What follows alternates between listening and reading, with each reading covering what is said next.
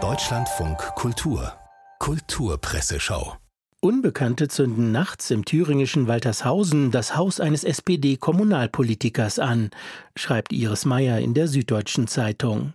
Auf einer Karnevalsveranstaltung ruft ein Chor von Männern dem linken Ministerpräsidenten Bodo Ramelow in Reimform ins Gesicht, man werde seine Frau vergewaltigen und ihn zusammenschlagen.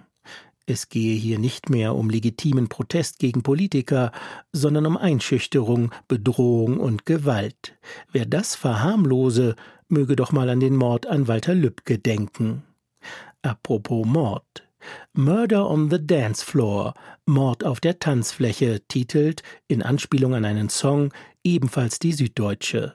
Die nun festgenommene RAF-Terroristin Daniela Klette habe sich im Untergrund mit dem Kampftanz Capoeira fit gehalten.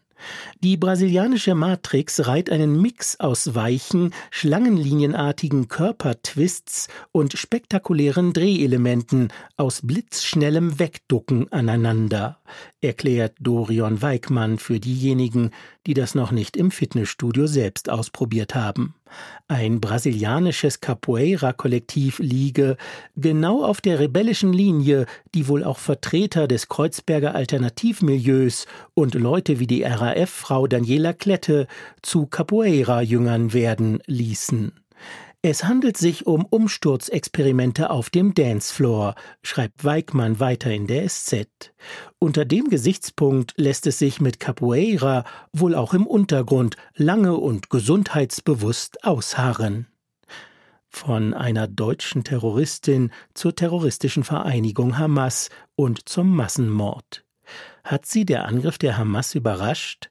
fragt die Frankfurter Allgemeine den israelischen Dramatiker Joshua Sorbol, dessen Stück Der große Wind der Zeit gerade in Stuttgart Uraufführung hatte. Nein, ich wusste, dass man nicht ewig ein anderes Volk unterdrücken und hoffen kann, dass das nicht zu Hass und Aggression auf der anderen Seite führt, antwortet Sorbol. Aber ich war überrascht von der Art von Gewalt der Hamas. Meine Reaktion war, wir müssen auch in Zukunft mit den Palästinensern koexistieren, doch sie müssen auch eine Dehamassisierung durchführen. Während viele andere zurzeit keinerlei Lösung für den Nahostkonflikt sehen, überrascht Sorbol mit konkreten Vorschlägen. Die Palästinenser könnten ihren eigenen Staat bekommen, und zwar bestehend aus den eroberten Gebieten im Jordanland und dem Gazastreifen. Die sollten dann etwa durch eine Straße miteinander verbunden werden, schlägt Sorbol in der FAZ vor. Ich bin immer noch optimistisch und glaube, dass aus dieser Katastrophe heraus beide Völker verstehen werden, dass Krieg keine Lösung ist. Undenkbar, dass Israels Ministerpräsident Benjamin Netanyahu so spricht. Ihn knüpft sich der israelische Germanist Jakob Hessing im Tagesspiegel vor. Netanyahu lasse bewusst in der Schwebe, was er mit diesem Krieg erreichen wolle. Er stilisiere sich als Protektor Israels, indem er sich für die zukünftige Sicherheit des Landes verantwortlich erkläre. Man beachte die eklatante Verfälschung eines Grundpfeilers der Demokratie, die Netanyahu hier vornimmt, schreibt Hessing. Verantwortung trägt ein Regierungschef für die Dinge, die in seiner Amtszeit geschehen sind, nicht für etwas, das in einer vagen Zukunft geschehen wird.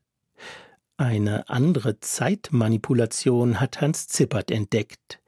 Die Bundesregierung hat, trotz der katastrophalen Haushaltslage, den Februar um einen Tag verlängert, schreibt Zippert in seiner satirischen Kolumne für die Welt.